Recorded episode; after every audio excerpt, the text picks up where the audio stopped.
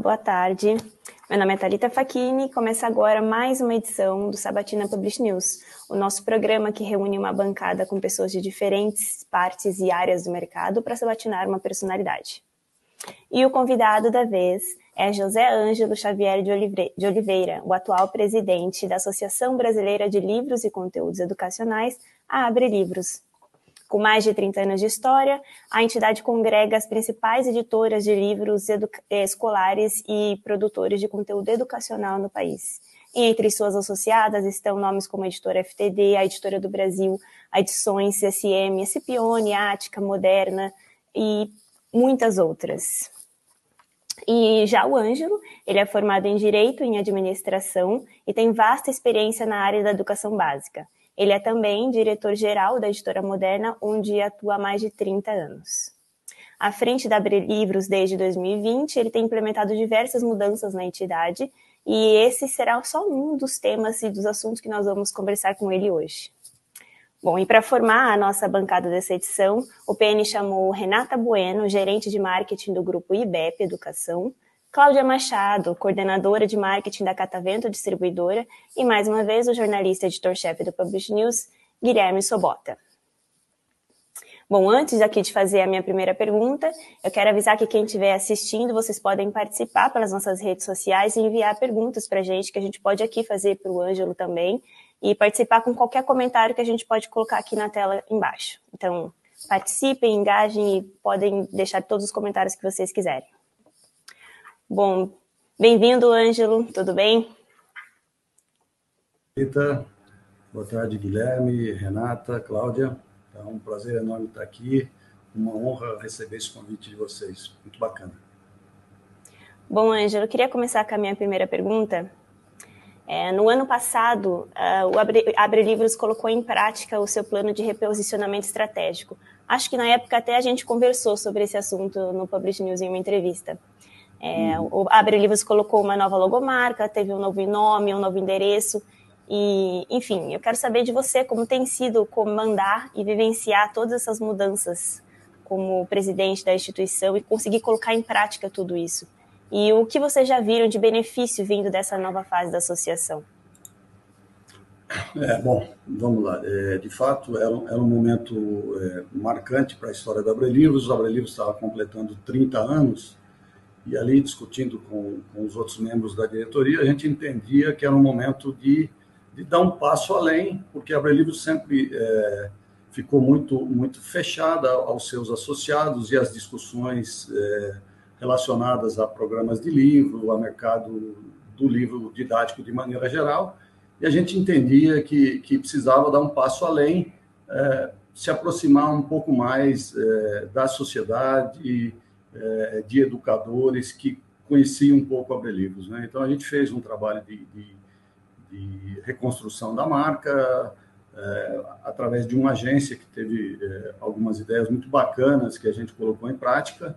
E, e, a partir do lançamento dessa, dessa nova marca, a gente fez uma série de eventos. A gente ainda estava naquela na febre das lives digitais, né? Eu acho que se tem uma, uma coisa boa da, da, da, pandemia, se é que a gente pode tirar alguma coisa boa da, da pandemia, foi essa oportunidade que ela nos dá de fazer reuniões como essa, de maneira digital, cada um de algum local, ou da sua casa, ou de outros lugares do Brasil, é, conversando. Então, isso foi muito bacana. A Aurelivos teve a oportunidade de, de, de, se mostrar um pouco mais, passando a ter uma atuação mais intensa nas redes sociais, é, com publicações também, porque no momento que você é, toma essa decisão, você tem que gerar conteúdo e conteúdo que, que esteja alinhado ao público. Né? Então, a gente, nosso esforço do ano passado para cá é manter vivo essa, essa nossa série de publicações, é, uma newsletter mensal com entrevistas e, e, e com a participação de, de,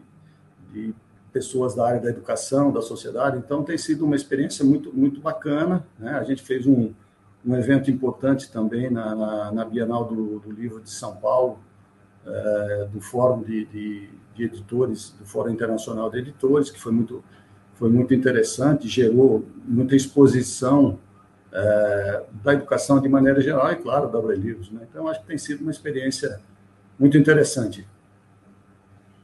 Legal. Cláudia, quer fazer a próxima pergunta?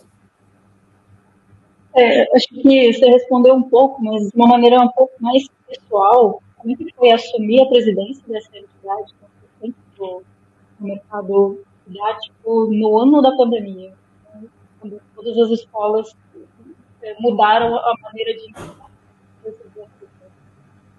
é, de fato, é, de fato foi, foi uma, uma experiência muito diferente. Eu acho que todos vivemos essa, essa experiência é, um pouco louca aí de, de, de, todo mundo dentro de casa, né? É, eu, eu já fazia parte da, da diretoria da Abre Livros, então eu também já conheci um pouco ali e, e assumi a presidência praticamente um pouco antes da, da do início da pandemia, né? E, e claro, isso requer mais esforço é, para todos, né? E, e para a gente não foi diferente. É, mas de novo, né? Eu acho que que é um aprendizado e a gente está é, tá saindo um pouco melhor do que do que começou nisso. Então acho que tem sido muito muito bacana essa essa experiência mesmo vindo de, de momentos difíceis ali. Renata, tudo bem? Sua vez. Boa tarde. Boa é, tarde. Ângelo, é, uma das características do mercado educacional é a dificuldade que a gente tem, ou melhor, os desafios que a gente tem da divulgação, né? De, quando a gente fala de obras gerais, obras gerais é muito fácil. Você vai divulgar uma obra geral, você vai falar ou com a livraria distribuidora ou com o leitor final. No caso uhum. do mercado educacional, a gente tem uma equação complexa para divulgar os materiais didáticos para quem toma decisão pela adoção. Não é exatamente, nem sempre é o usuário, né, o professor, e muito menos o aluno e o estudante, a família, quem paga pelo material, enfim, você tem aí muitos entrantes né, nesse, nessa divulgação. Um dos propósitos da sua gestão foi justamente buscar essa aproximação com este outro lado, né? Não só a Abre Livros ficar focada na parte da produção, mas também se aproximar desses usuários. Você consegue contar para a gente um pouco de quais foram as ações que já foram implementadas de aproximação ou que vêm pela frente? Uhum. Bom, é muito interessante sua, a sua abordagem, Renata, porque de fato, né, o, o livro escolar ele, ele tem, tem uma característica bastante diferente se a gente for pensar na promoção dele, né? Você é, tem que buscar professores, buscar os educadores num contato pessoal. Nenhuma promoção de livro escolar se faz em, em, é, através da grande mídia, nada disso. Né? Então, é, o, o, que a gente pensou na Abre Livros foi, bom, é, o livro escolar ele, ele traz em si um conteúdo, um conteúdo qualificado, um conteúdo com uma curadoria é, muito especial para cada uma das faixas etárias e tal. Então, é, pensando nisso, a associação tinha que se posicionar como uma geradora de conteúdos também é, para buscar mais proximidade. Né? Então, a gente percebe que essas publicações que foram feitas neste, neste um ano e pouco aí que, que a gente começou, é, a aparição em, em, eventos, é, a participação mais próxima até do mundo político. A gente tem ido muito a Brasília por conta de, de uma série de, de, é, de, atividades e de movimentos que, que ocorrem lá em Brasília. Então, é, isso fez com que professores, educadores estivessem mais próximos. Né? A gente não esperava, por exemplo, na, nas redes sociais ou nessa, nessa repaginação, digamos, da Livros, ter um boom de, de visualizações, porque isso não é o nosso perfil. Né? A gente queria uma audiência mais qualificada e a gente tem encontrado respaldo nisso. A gente tem a, a, esse público mais ligado à educação e um pouco à cultura também, tendo uma proximidade maior. Eu acho que isso, é, isso tem, tem, tem sido fruto dessa, desse nosso trabalho, desse reposicionamento, é, um engajamento também das editoras associadas. Eu acho que é importante a gente ressaltar isso, porque é, a Abre Livros ela é representativa de um grupo de editoras associadas. Então, no momento que a gente produz conteúdo, as editoras replicam nos seus sites, então a gente vai chegando mais longe e isso é importante. Legal, Ângelo, você mencionou agora, né, de passagem agora, viagens a Brasília e tal. Uh, a, a Livros é uma instituição né, de natureza política também, né? É, o que eu queria te perguntar é assim, passado os primeiros né, cinco meses agora, chegando no sexto mês do novo governo federal, eu queria saber se já é possível apontar mudanças né, nas relações institucionais com os órgãos, tanto do Ministério né, da Educação, mas também do Ministério da Cultura. Como é que como é que tem sido é, essa essa relação institucional assim com o governo, né? Visto que você, né, a sua gestão pegou justamente uma transição, né, entre um governo e outro. Uhum. É, o, o, a gente desde o início desse desse novo governo é, viu muita preocupação com a área da educação, com a área da cultura também, mas com a área da educação muita preocupação. É, nós é, tivemos uma, uma receptividade muito boa por parte desse desse novo Ministério da Educação, vamos dizer de maneira geral, né? Porque é, nós da Belivros e das editoras que trabalham com material didático, a gente tem uma relação muito próxima com o FNDE, que é o, o, o, gestor dos programas, com a Secretaria de Educação Básica, que é dentro do MEC, onde nascem as, as políticas públicas relacionadas ao, ao livro e, e à educação de maneira geral. Então, a gente teve uma, uma receptividade muito boa, a gente conseguiu ser ouvido né, o que já foi um, um, um ganho, pensando no, no, que a gente viveu nos outros quatro anos. É, é, então, isso foi muito, muito bacana. Né? É, nos disseram sempre com clareza quais, quais eram os, os principais pilares desse, desse novo Ministério da Educação. É, a gente percebe já alguns movimentos é, em outro ritmo, né? É, toda a dificuldade que a gente teve, especialmente em 2022, com a demora na, na, na execução dos programas, é, nos editais, tudo isso, é, esse, esse novo Ministério da Educação tem acelerado. Eu acho que, que uma diferença importante, o Ministério da Educação também buscou pessoas com experiência na área, que eu acho que isso é, é fundamental.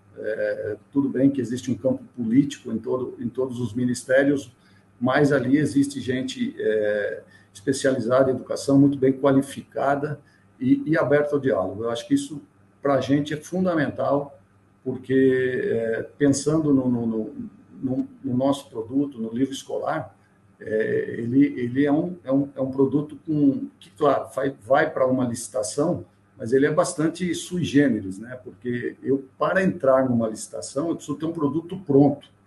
Portanto, é, eu preciso que tenha espaço de diálogo, de audiências públicas, de reuniões técnicas. Então, a gente está vendo esse movimento nesse novo é, Ministério da Educação. Eu acho que a própria, é, o próprio ritmo do PNLD 2024, que é o programa desse ano, ele está diferente. Eles anteciparam é, a nossa expectativa em relação a resultados da avaliação. A gente esperava uma avaliação final de maio, quase que no mês de junho, e a avaliação já saiu no final de abril. Então, a gente percebe um movimento é, de avanço no Ministério da Educação é, bastante importante. Eu acho que, que, que, que é, um, é, é, um governo que sempre olhou é, para a educação e, e para nós é, isso é o que importa. Né? E, e, como produtores de conteúdo, o que a gente espera do, do, do do gerador de política pública, da, do MEC, da, da Secretaria de Educação Básica, é, é a maior clareza possível na, na, nos pedidos, nos editais, um, um espaço de diálogo para que a gente consiga entregar para o aluno, porque esse é o que faz a diferença, um livro de qualidade. Eu acho que esse é o, é o principal desafio. Não só livro, né? hoje conteúdo, porque os editais não, não, se, não se conformam só de livros, né? tem um componente é, digital muito grande, que, que tem é, consumido bastante tempo e trabalho das editoras, e, e, também obras literárias, material de formação de professores, ou seja, então o edital também é, se modificou nos últimos é, seis anos, eu diria. Obrigada, Ângelo. Antes de eu fazer a minha próxima pergunta, só queria lembrar que todas as pessoas que estão acompanhando a gente nas redes sociais, que vocês podem fazer perguntas e comentários, que a gente pode também aqui trazer para o Ângelo ou colocar aqui na nossa tela. É, Ângelo, que é, dentre essas mudanças, continuando o assunto da minha primeira pergunta, dessa, dentro dessas mudanças que feitas pela associação nessa nova, nessa nova gestão, vocês também tiveram um processo de mudança do perfil dos associados, né? Vocês mudaram o estatuto para trazer mais sócios para dentro desse programa do livro e dentro da associação. Eu queria saber se tem dado certo, quantos associados vocês têm hoje, como é que está o relacionamento de vocês com os seus associados? É, bacana, Thalita. É, a gente já vinha no movimento até anterior a essa, essa mudança maior que aconteceu no, no ano passado, que era de, de abrir espaço na Abre Livros para mais associados. Né? A, a, gente entendia que dentro da Abre Livros existe um, um, um know-how, especialmente é, de empresas que atuam diretamente nos programas do livro, e, e, atuar nos programas do livro não é uma coisa simples, é um edital de alta complexidade.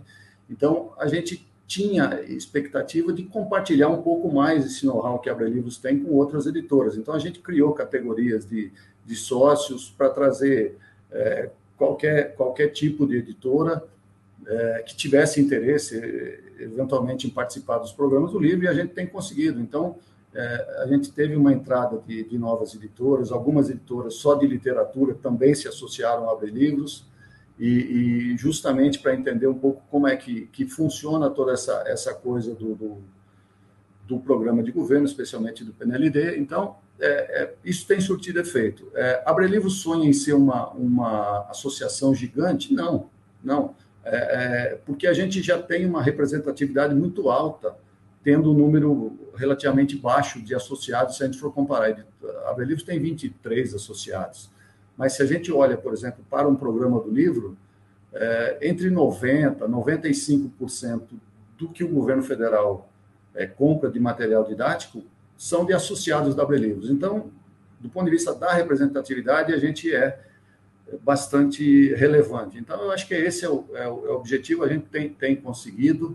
E, e, se você me permite, Thalita, eu queria só voltar, porque quando nós falamos do, do ano passado, eu esqueci de uma coisa muito importante. É, a gente também, no ano passado, por conta do aniversário da Abre Livros e desse reposicionamento, a gente passou a, a, a trabalhar com publicações. Né? Então, a gente, até vou usar o teu, teu espaço aqui para fazer meu comercial, a gente lançou o Anuário Abre Livros 2022, foi uma, uma primeira publicação que a gente fez, contando para a sociedade civil, de maneira geral, como é que funciona o PNLD, qual é o impacto disso, qual é o impacto em cada estado.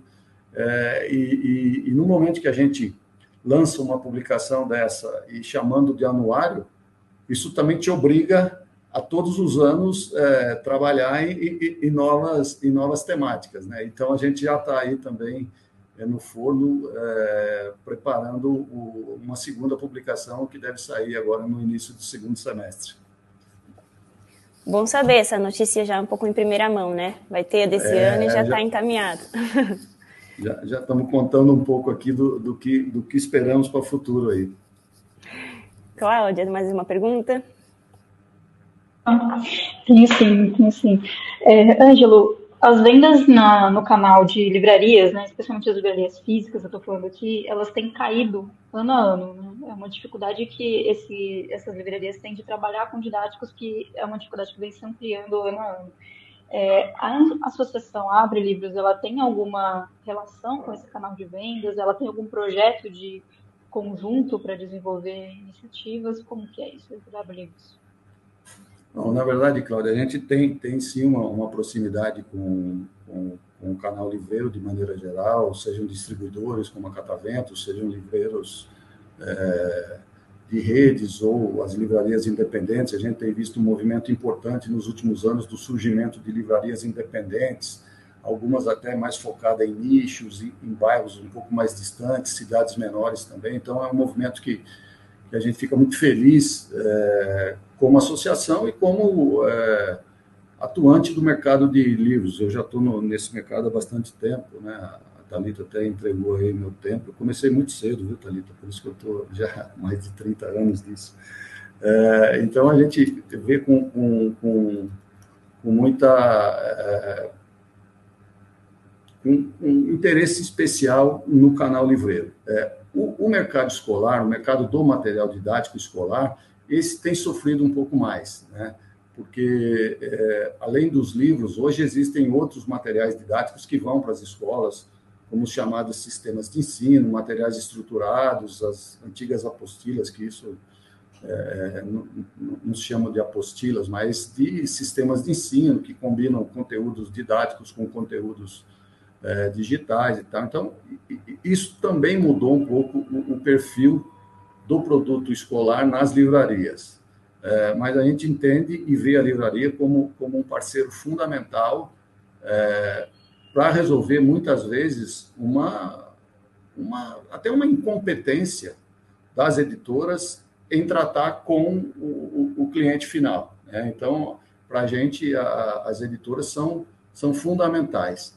É, se a gente fala assim que, que vem caindo o, o consumo da livraria, né, eu acho que tem um, uma mudança um pouco no, no, perfil das vendas. Né? É claro que a pandemia fez acelerar um pouco essa coisa da, do comércio online, mas muitas livrarias e muitos distribuidores também estão é, nos chamados marketplace. Né? Os marketplace hoje são um, um, uma ferramenta de, de, distribuição importante. Né? Então, muitos do, das livrarias podem estar tá perdendo vendas é, no presencial, mas também conquistando fatias novas através de marketplace e, e vendas online também. Então, a gente acha que, que essa combinação dos canais é, pode dar uma, uma, uma, equilibrada nesse mercado. E, e, esse país precisa de mais leitores. Isso a gente sempre discute, sempre que tem oportunidade reforça. Quanto mais gente tiver contato com livros, quanto mais gente tiver é, nas escolas, nas faculdades, mais é, movimento vai ter essa cadeia é, do, do, material didático, dos livros, sejam de literatura, sejam livros escolares, e, e melhor esse país vai sair lá no final. Né? Você vai ter gente mais qualificada para o mercado de trabalho, a gente vai é, evoluindo junto com esse, com esse país. Eu acho que esse trabalho, eu, eu sempre digo para as pessoas que, que vêm trabalhar no, no mundo dos livros, né? existem coisas aí, atividades profissionais que dão mais dinheiro do que o nosso mercado mas aqui todo mundo tem a certeza que a gente, de alguma forma, está ajudando a melhorar é, esse país, melhorar as escolas, melhorar a leitura. Então, acho que tem um, componente aqui que contagia. Isso é eu acho que é uma bacana desse nosso trabalho. Angeli, por falar em online, é, um, uma das informações que chamou bastante atenção nesse último relatório da Nielsen, publicado há pouco mais de uma semana, é, foi sobre a inserção de, dos dados de vendas de plataformas educacionais no relatório, né?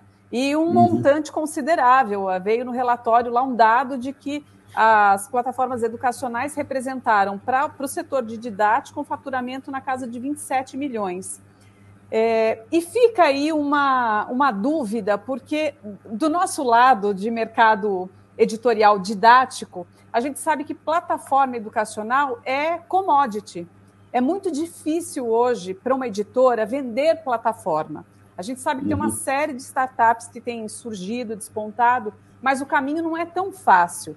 Aí eu queria saber uhum. da tua parte aí, qual que é a tua opinião sobre isso? De onde vêm essas plataformas? Quem são essas plataformas que estão aí abocanhando essa fatia da, do processo educativo na parte do digital?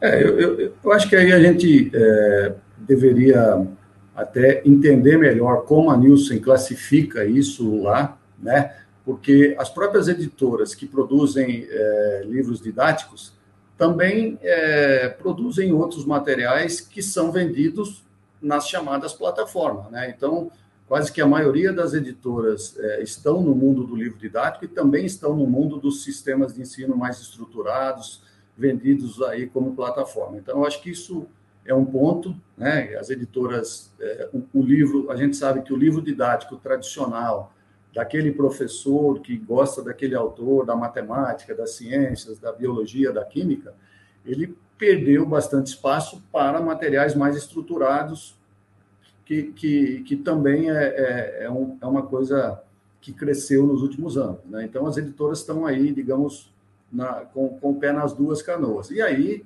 entram é, essas startups, coisas mais digamos, que, que, é mais novidade no mercado da educação, né? porque é, a escola tem um potencial ali de negócios que vai além do, do, do conteúdo. Né? Então, começam a nascer empresas é, de financiamento escolar, é, de, de, agendas eletrônicas, de uma série de outras atividades que, que acompanham o mundo da escola. Né? Então, é, eu acho que é uma novidade bacana da, da pesquisa é, e, e, vamos ver como ela vai evoluindo, né? porque to, toda, toda nova é, categoria que é colocada numa pesquisa, o primeiro ano sempre gera um, um oh, nossa, já existe isso, né? É, e depois isso, isso vai, vai amadurecendo, vai melhorando. E, e, eu acho que, que é isso que a gente precisa esperar. Uma segunda versão da, da Nielsen e, e entender exatamente o que é que está aí dentro. Eu, eu, particularmente, não conheço a fundo o que é que se pesquisa nessa categoria, mas eu, eu vejo com, com, bons olhos. Quanto mais é, indicadores o mercado tiver, mais forte, mais relevante esse mercado vai, vai se tornando. Né? Tá aí uma matéria interessante para o Público Chinês atrás, que é trinchar um pouco a categoria de plataformas digitais na, uh, na pesquisa, né? Então, tanto, tanto a, a, a, pergunta da, da Cláudia quanto da Renata diz respeito às pesquisas, né? Produção e vendas e conteúdo digital do setor editorial brasileiro, que foram divulgadas, né? Há mais ou menos 10 dias uhum. aí pelo, pelo SNEL, pela News. É, né, já que a gente está nessa conversa, Ângelo, pelo, pelo que eu pude apurar com, com as editoras de didáticos e tal, as quedas que a pesquisa apontam, né, tanto na produção quanto na venda de livros didáticos né, para o governo, eram mais ou menos é, esperadas, né, por causa da, das variações naturais dos programas, assim. Eu queria uhum. te perguntar, assim, de maneira né, geral, assim, qual que foi a sua impressão sobre as pesquisas, se tem algum número, né, que a gente tem que prestar atenção, de repente estudar um pouco mais, ou alguma coisa que te preocupou, né, ou te surpreendeu de alguma forma. Qual que é a sua avaliação da, das pesquisas?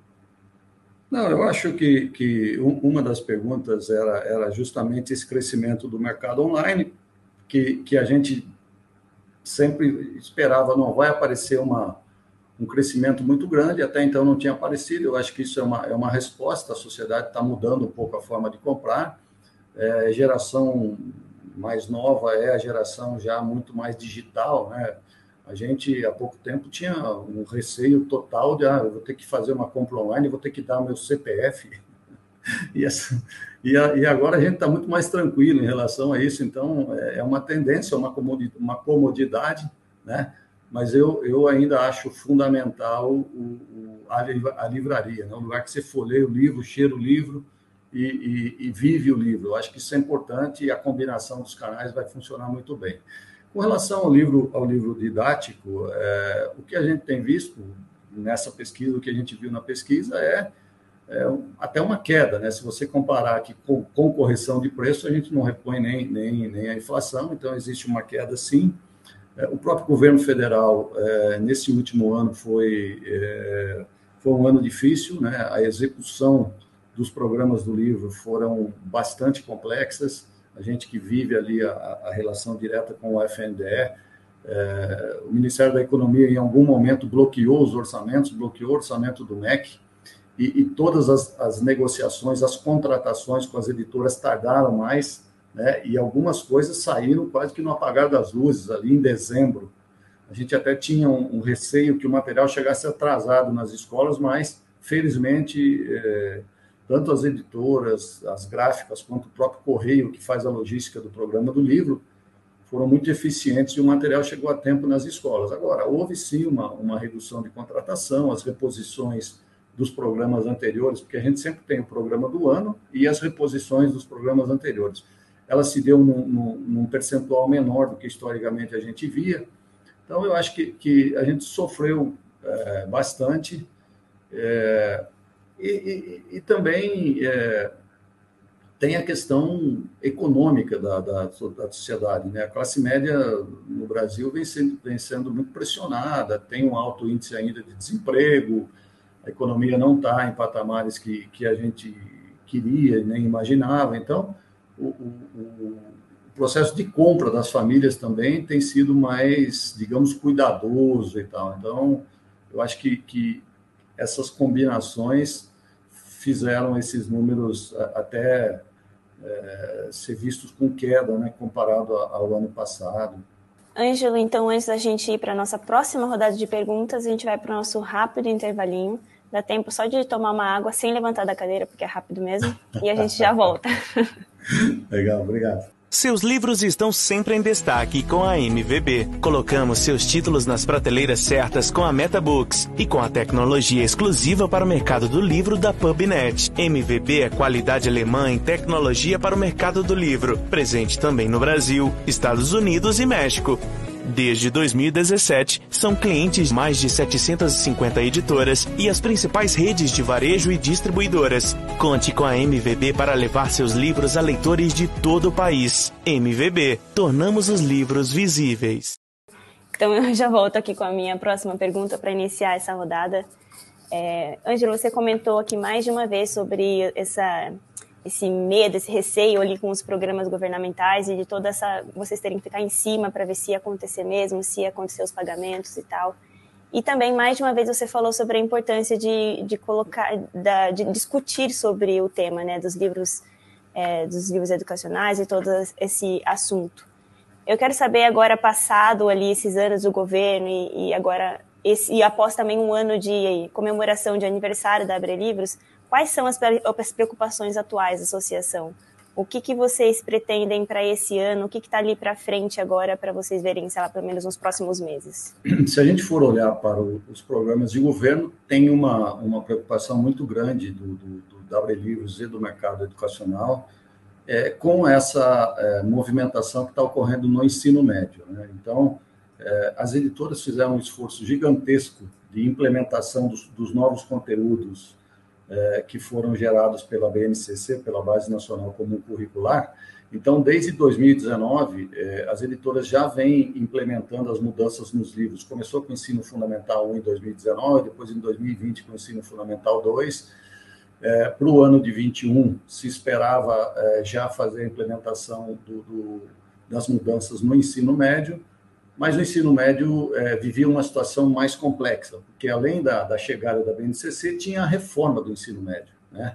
É, e, e, isso o governo acabou atrasando um ano, os livros chegaram nas escolas só o ano passado, e tem uma, uma resistência aí, tem algumas, algumas correntes contrárias à, à própria reforma do ensino médio. Então, também dentro da, da associação, dentro da Abre Livros e das, das editoras, nós temos uma preocupação é, com o tipo de, de, de material didático é, que virá desta, desta é, revisão, digamos, do, do, do, do ensino médio. Né?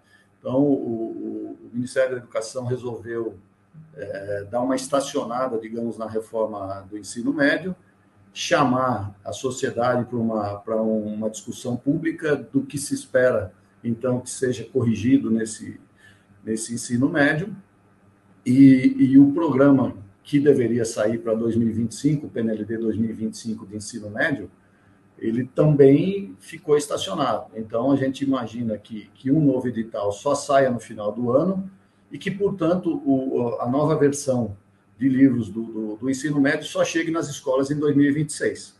Né? Então, essa é uma, é uma preocupação grande, porque a gente pode ter um ano, o ano que vem, sem a realização de um programa né, onde todas as editoras vão ter somente reposições dos três programas que estão em curso, Fundamental 1, Fundamental 2 e Educação Infantil. Né? Então, essa é, é uma preocupação grande. É, manter é, com, com esse novo Ministério da Educação um espaço de diálogo, eu acho que é fundamental. Então, hoje, por exemplo, no período da manhã, é, as editoras foram convidadas pelo, pelo FNDE para discutir um pouco do, das questões digitais que envolve o, o, o PNLD. Então, é, a gente tem, tem, percebido por parte do MEC também é, esta, este movimento de aproximação com os produtores de conteúdo. Então, eles convidaram hoje autores, editores, pessoas envolvidas, tinham mais de, de 150 pessoas numa reunião online com, com, com o FNDE, com a UFAO, Universidade de Alagoas, que é uma das, das apoiadoras do MEC nesse, nesse processo digital e com a RNP, que é da, das plataformas do MEC. Então, isso é muito bacana, porque permite que, que, que autores, editoras e educadores, de, de, de maneira geral, exponham suas dúvidas, suas questões, suas preocupações. Então, nós, nós estamos acompanhando muito de perto é, essa situação. Né?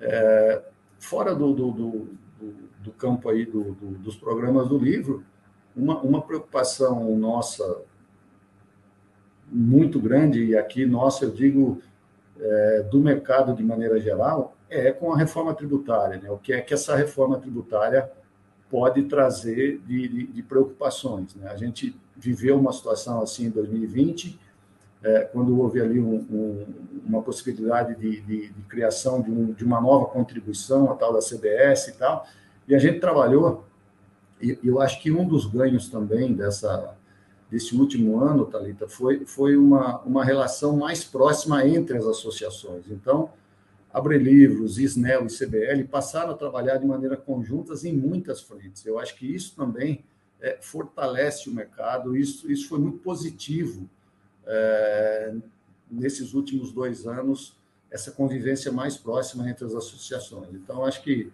que talvez, não sei se, se conseguir te, te dar as respostas, mas um, um pouco disso tanto deu a resposta que até respondeu minha próxima pergunta, que eu queria realmente saber dessa relação entre Abre Livros e as outras entidades do livro, né? Que dá para perceber que vocês estão trabalhando realmente mais juntos nessa, enfim, pelo, pelo bem do mercado no geral, né? Não, não, Bom, sem dúvida. Eu acho que. É, pode, pode falar, desculpa. É, é, é lógico, é, cada um de, de, de nós que, que compõe as, as diretorias das associações, seja da Abre Livros, do SNEL, da CBL, tem suas atividades eh, profissionais. Né? Eu, eu, trabalho numa editora, o Dante trabalha numa editora, a Sevane trabalha, então todo mundo tem, digamos, dupla jornada aí no caso de pertencer à associação. E, e o nosso objetivo aqui é fortalecer o mercado e a própria cadeia do, do, do, livro, da educação e da cultura. Então, a gente viu uma oportunidade ali na época da reforma tributária, foi por um, por um susto que a gente estava levando, todo mundo se, se, se, juntou, fez um trabalho conjunto intenso, é, chegou à sociedade civil, que foi muito importante naquele momento.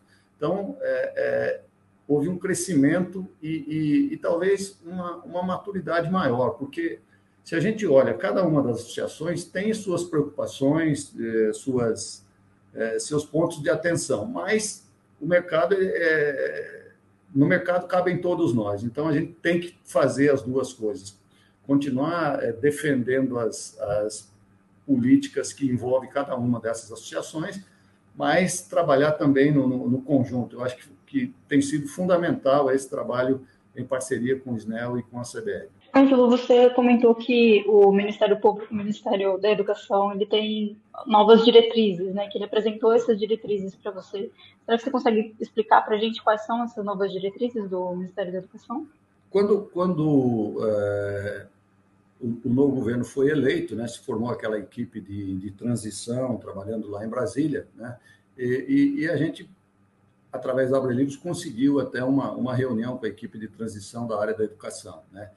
E a gente fez uma reunião lá em Brasília, no, no, no próprio é, espaço onde eles estavam trabalhando, e a gente conversou com várias pessoas e já percebia uma preocupação genuína deles ali com, com alguns pontos que, que, que derivavam do governo anterior e também da própria pandemia. Né? Quer dizer, o, o, o Ministério da Educação tem uma, uma preocupação super relevante com, com a recomposição do aprendizado. Né? É, essa, a gente pode ter uma geração aí de, de, de, de alunos é, que corre risco sério, né? porque você imagina, dois anos sem ir para a escola, é, crianças de, de seis anos entrando no ensino fundamental 1 dentro de uma pandemia, cursando dois anos de maneira remota. Então, o aprendizado foi muito sacrificado nesse, nesse período. Então, tem uma, uma preocupação grande com, com a recomposição desses aprendizados, é, especialmente em português e matemática, a gente tem visto isso.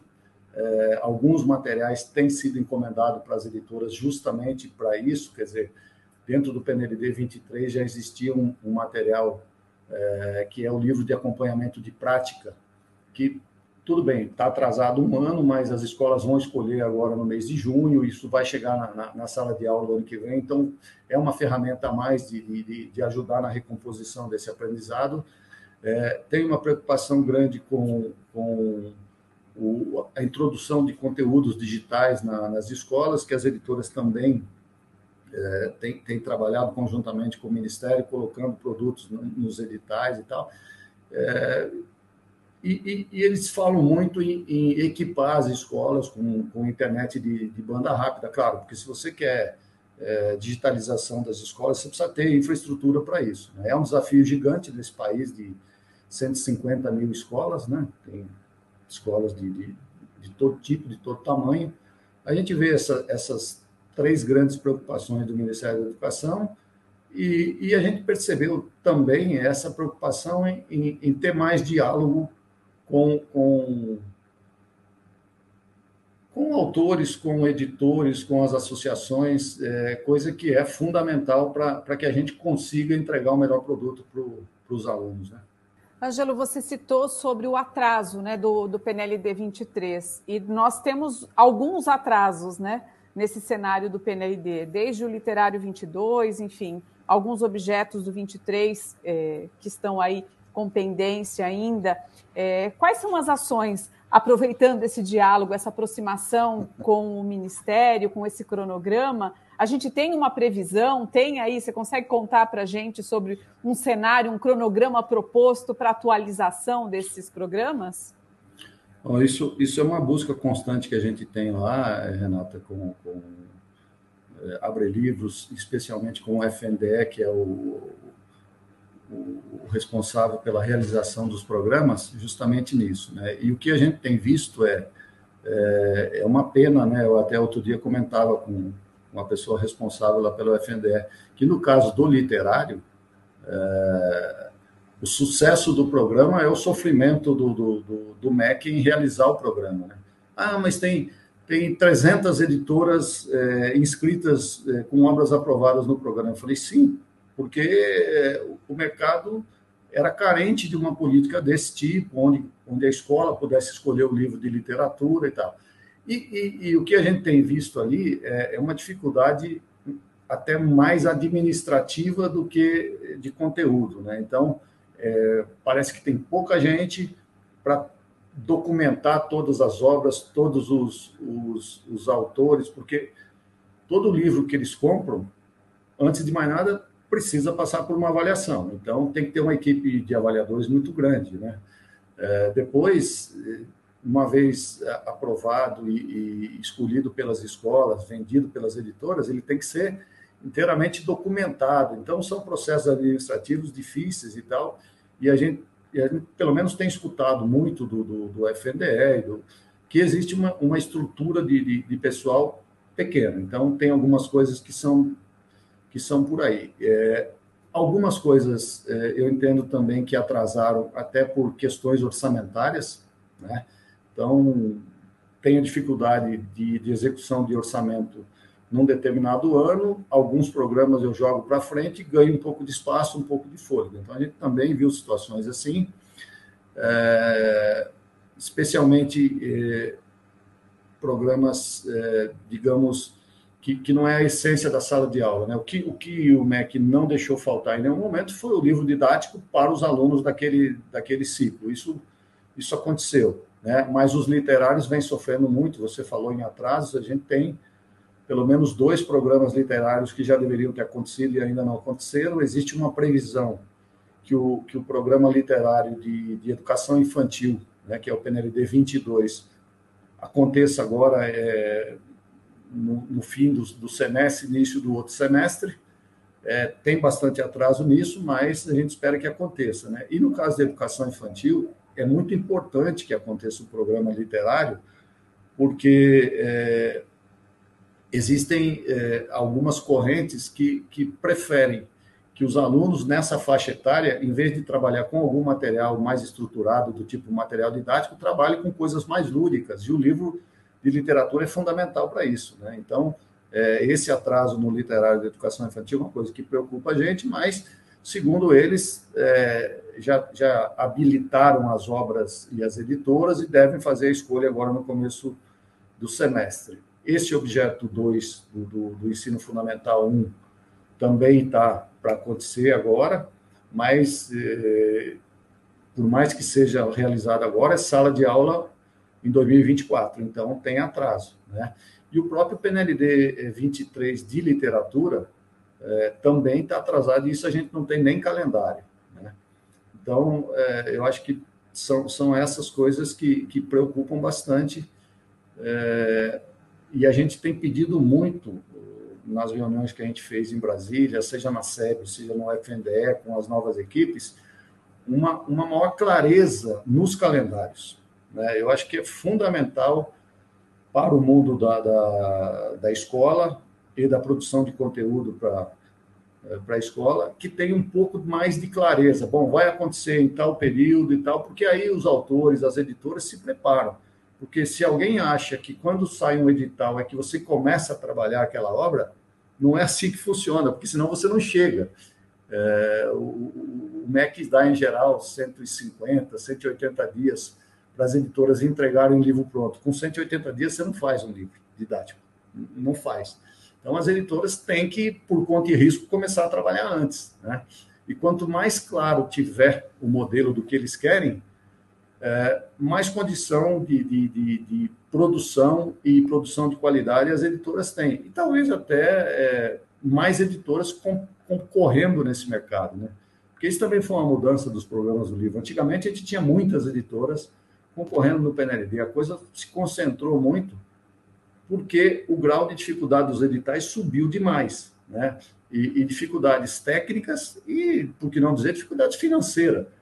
É, se a gente olha o edital, por exemplo, do PNLD 21 de ensino médio, novo ensino médio, cinco objetos em, em licitação, cinco objetos. Né?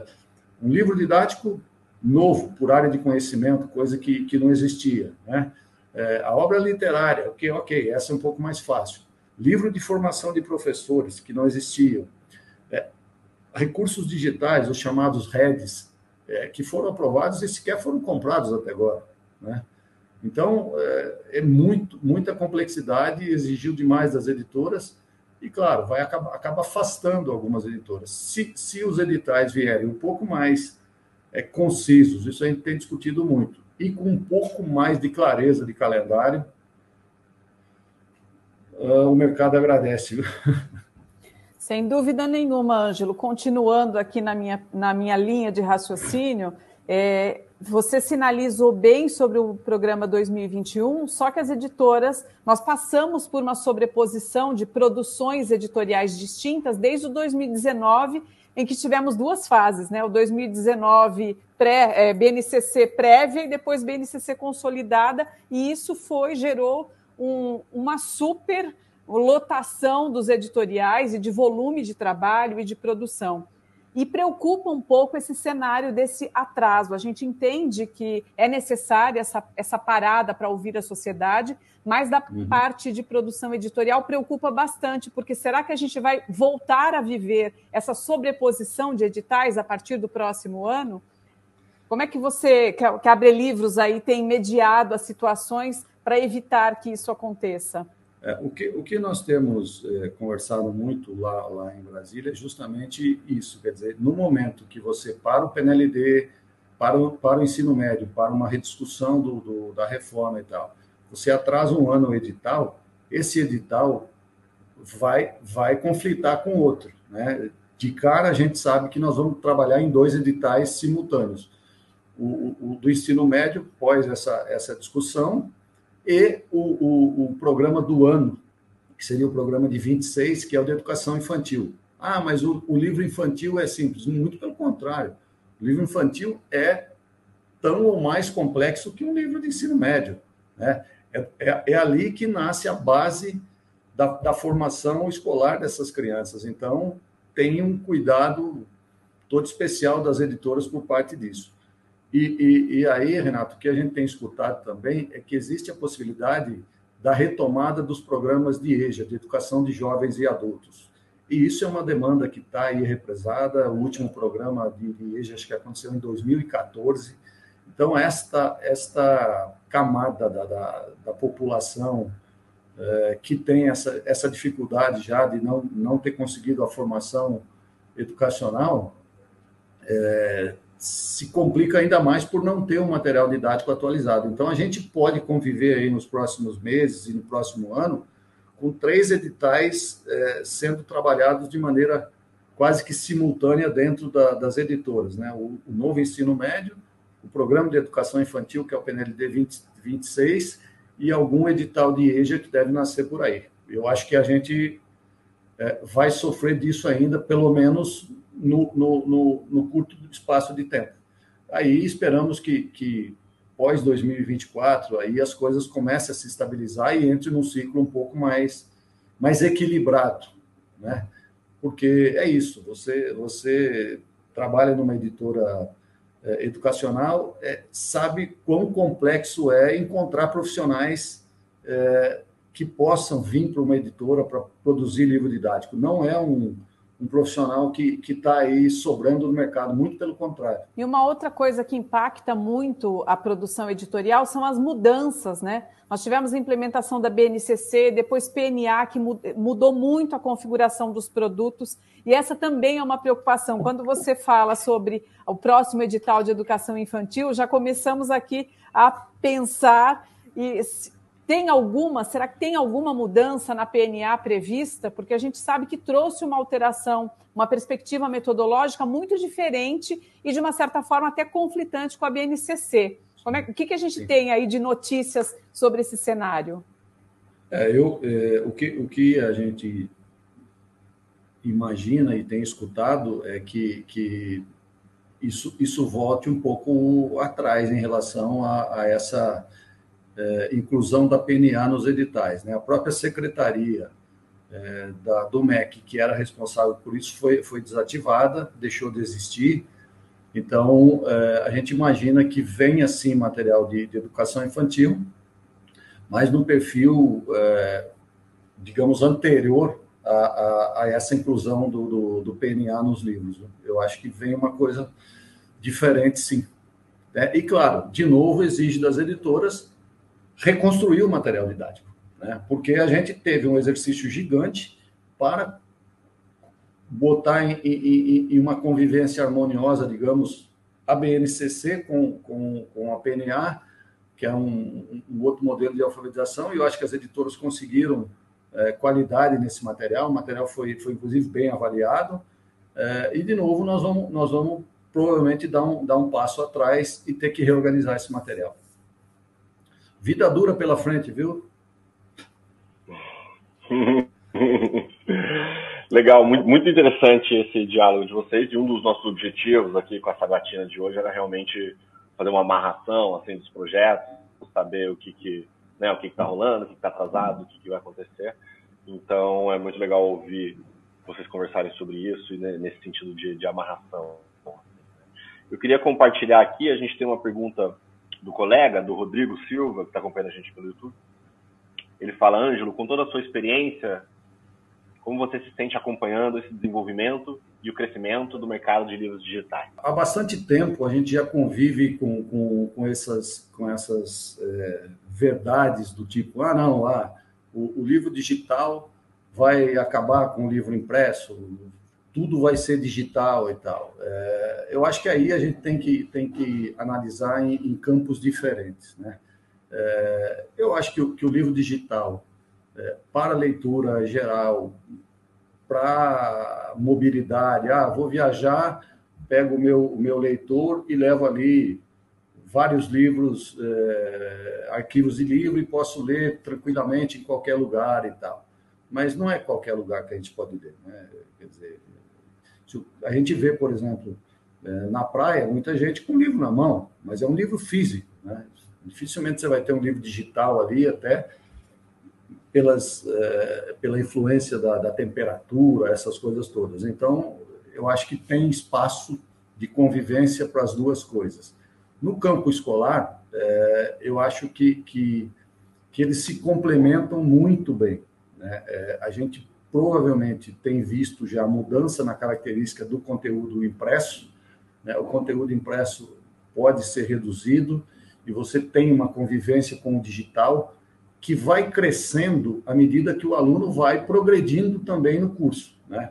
Você tem ali na educação infantil, nos anos iniciais do ensino fundamental 1, é, uma, uma presença maior, digamos, do livro impresso. A criança precisa manusear o livro, ela precisa é, ter noção de espaço para aprender a escrever, tem uma porção de, de, de coisas cognitivas que, que, que necessitam do livro impresso. À medida que esse, que esse aluno vai evoluindo para o final do ensino fundamental 1, fundamental 2 e depois no ensino médio, a convivência com o digital vai aumentando. Mas eu não sou nenhum futurólogo, nada disso, nem quero ser, mas olhando um pouco a realidade das escolas, dos professores, dos próprios alunos, né, a gente vê hoje, mesmo jovens que se dizem digitais, que querem um livro impresso. Né? Tenho meus filhos que já são, é, digamos, jovens adultos aí e gostam de ler, gostam de ler livro impresso. Né? Então, eu acho que existe uma convivência, uma convivência importante e uma complementariedade das duas coisas, recursos digitais convivendo com, com recursos impressos. Muito bom, muito obrigada, Ângelo. Bom, nosso tempo acabou, deu tempo para a gente fazer várias rodadas de perguntas. Quero saber se você tem alguma consideração ou se acha que a gente deixou de te perguntar algo, tem algo ali que ficou na ponta da língua? É, tem, tem uma preocupação, eu acabei falando um pouco disso, é, e, e, a gente vive uma, uma, uma instabilidade é, justamente com, com a possibilidade da reforma tributária, então é uma preocupação que a gente tem. É, esse mercado é um mercado é, que, que, que, tem muitas dificuldades, mesmo quando a gente olha o, o, a pesquisa de vendas e tal, de todo o mercado, a gente vê é um mercado pequeno, não é um mercado gigantesco, né? quantidade de editoras que tem para um, um mercado aí de cerca de 5 bilhões, o que aparece na pesquisa e tal, é um mercado pequeno e, e, e que dificilmente suportaria é, uma tributação no, no livro. Né? Então, a gente tem defendido bastante e continua trabalhando em cima disso, é, que essa reforma tributária não traga é, nenhum tributo ao livro, porque aí eu acho que a gente vai ter menos leitores, é, menos, menos pessoas em contato com, com, com materiais educacionais e, e, e isso é, é, é ruim para a sociedade. Eu acho que o Brasil ainda precisa é, investir em, melhorar a formação da, da sociedade brasileira, especialmente dos jovens que vão fazer o futuro desse país. Então, essa é uma preocupação que a gente tem e, e que eu registraria no final aqui, Thalita. E, e, fora isso, agradecer muito a, a, vocês do Publish News, eu até comentava com, com o Guilherme antes da gente entrar no ar, é, é um veículo muito importante, muito relevante para o mercado da cultura, para o mercado da educação, e o trabalho que vocês fazem, esse espaço que vocês é, nos dão aqui para esse bate-papo, para uma conversa com outras pessoas do mercado, eu acho que isso é, é muito importante e, e agradecer muito a vocês e dizer que, que que a gente está tá à disposição, seja na Brelivro, seja nas editoras, para, de alguma forma, é, ajudar a melhorar um pouco a educação e, e, e, a cultura desse país. Bom, a gente aqui também agradece a participação de vocês, por você ter aceitado o nosso convite. Só vou deixar aqui o, nosso, o último comentário do Rodrigo, que está agradecendo também sobre a sabatina e disse que foi um momento muito rico e esclarecedor. É, muito obrigada, Cláudia, Renata, obrigada, Gui, obrigada a todos que nos assistiram. E eu deixo só mais também um, um, o nosso merchan para vocês assinarem a newsletter do Publish News. É gratuita, tá lá no, no topo do nosso site, é publishnews.com.br. E, enfim, diariamente vocês têm notícias sobre o mercado editorial e livreiro, vagas de emprego. Enfim, a gente está aqui para esclarecer e para ajudar a levar para frente todas as notícias do mercado editorial. Muito obrigada, Ângelo. Obrigada. Obrigada a todos. Obrigado, Thalita, Cláudia, Renata, Guilherme. Valeu, muito obrigado.